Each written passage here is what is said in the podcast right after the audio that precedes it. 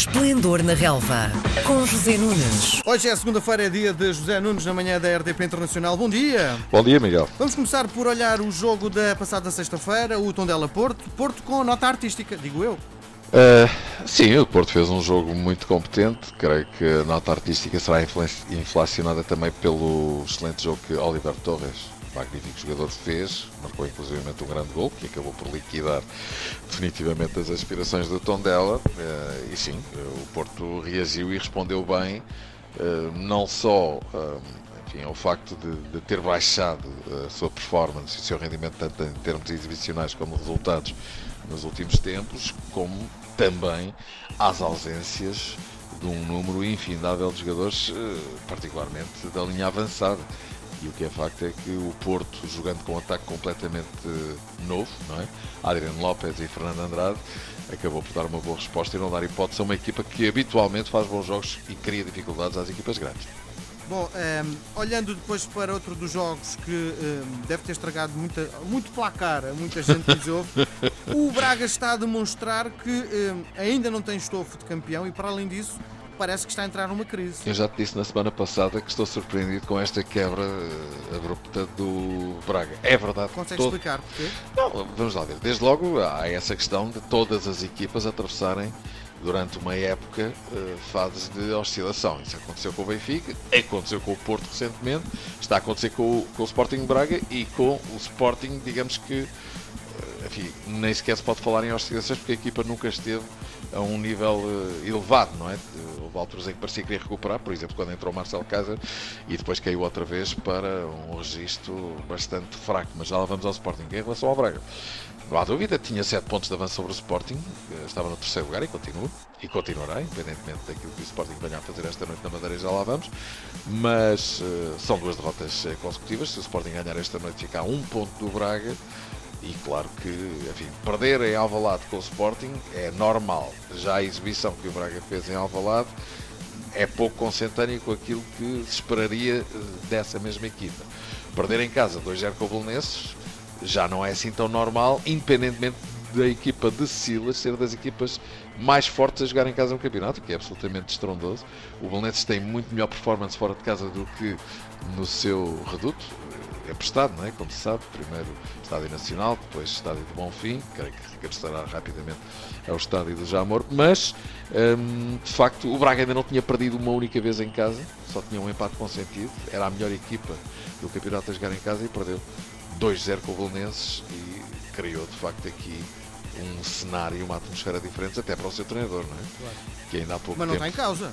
Não, neste momento não, embora ele tenha tido palavras premonitórias, te recordas quando foi da taça da Liga, quando teve aquela, aquele célebre episódio do vou embora, vou embora e nunca se sabe o que é que pode vir a acontecer, porque no futebol tudo muda em menos de um fósforo, mas uh, o Braga continua, continua no terceiro lugar, continua a fazer um bom campeonato, mas está a atravessar uma fase mais, é indiscutível. Hoje o Sporting joga na Madeira, provavelmente com uma das piores equipas desta liga, não sei se concordas. Bom, o Marítimo está no 15 lugar, portanto não posso discordar de forma frontal daquilo que acabaste de dizer, mas também acho que o Marítimo vale muito mais do que aquilo que tem mostrado. A entrada de Petino para já não resultou em, em melhorias claras um, e francamente acho que aquilo que se tem visto do Marítimo não faz deste jogo um jogo mais fácil para o Sporting. Eu acho que o Sporting vai sentir muitas dificuldades para passar no Funchal. Não é que não tenha capacidade o, para isso. O Sporting teve pouca sorte no jogo de europeu desta semana.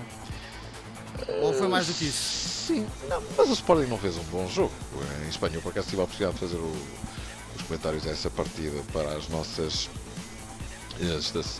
para as nossas rádios e aquilo que direi é que é verdade, podia ter empatado no último instante com base de falhar um gol quase cantado, teve a expulsão de Jefferson, eh, tal como tinha tido a expulsão da Acunha na primeira mão, mas francamente eu acho que o Sporting encarou o jogo de forma muito contida, muito recolhida na primeira parte. Se te recordas, o Sporting jogou com o mesmo sistema com que tinha jogado com o Braga e tinha jogado bem, 3-4-3, só que esse sistema não funcionou. Eh, em Espanha não havia jogo exterior. Os falsos laterais, se tu quiseres, eram Jefferson e Ristovski, que nunca conseguiram empurrar o jogo para a frente equipa muito encolhida, o Sporting não fez praticamente nada em termos ofensivos na primeira parte e teve a felicidade de chegar ao gol no último minuto da primeira metade do jogo, apenas e só porque existe um jogador que disfarça realmente muita coisa no Sporting, é um extraordinário jogador, chama-se Bruno Fernandes, marcou outro grande gol e foi ele que ofereceu a base no último instante a possibilidade de empatar o jogo e empatando o jogo, eh, depois o Sporting teria passado, eh, perdão, eh, ganhando o jogo, de fazer o 2-1, o Sporting teria passado aos oitavos de final da Liga Europa. Mas francamente eu acho que o Villarreal foi superior ao Sporting no copo dos dois jogos e acabou por merecer o apuramento. Uhum. Bom, hoje também joga o Benfica uh, e antes de olharmos para o Benfica Chaves, uh, se este jogo de quinta-feira contra o Galatasaray tivesse no banco uh, Rui Vitória, a nação benfiquista ficaria muito zangada e a pedir a admissão imediata do treinador. Como estamos a viver provavelmente outra maré, outra influência, isso não aconteceu. Eu percebo a tua questão, mas hum, aqui não concordo muito e vou-te explicar porquê. Porque é verdade que o Benfica não fez um jogo muito vistoso, mas percebeu-se que é uma equipa até de forma surpreendente para a idade, para a média de idades que, que, que os jogadores estavam em campo ou que a equipa que Bruno Lage apresentou nessa partida um, tinha uh, uma maturidade, uma solidez e uma segurança surpreendentes.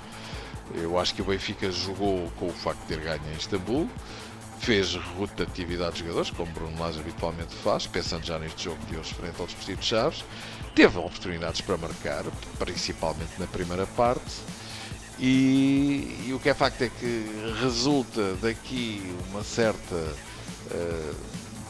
não direi frustração, mas uh, fica aqui um sabor a pouco por parte dos adeptos do Benfica porque estão habituados ou têm estado habituados a comer lagosta e já não querem jaquinzinhos fritos. Mas a questão, a questão passa por aqui, é que um, ehm, o Benfica não marcou pela primeira vez na era Bruno Lage ao cabo de 13 jogos, é um facto. Também é verdade que não sofreu gols. Por acaso sofreu um limpo e poderia ter sido validado, mas também há um ou dois penaltis a favor do Benfica que o árbitro realmente não esteve bem, não assinalou. Mas, hum, enfim, repara que o Benfica, mesmo perdendo por um zero, se apurava. Eu acho que se jogou um bocadinho com as circunstâncias. Claro que o Benfica podia ter ganho, teve oportunidades para isso. Ganhar, porque se o Benfica tivesse ganho por um zero, provavelmente não terias dito aquilo que disseste há pouco. E o Benfica poderia ter ganho.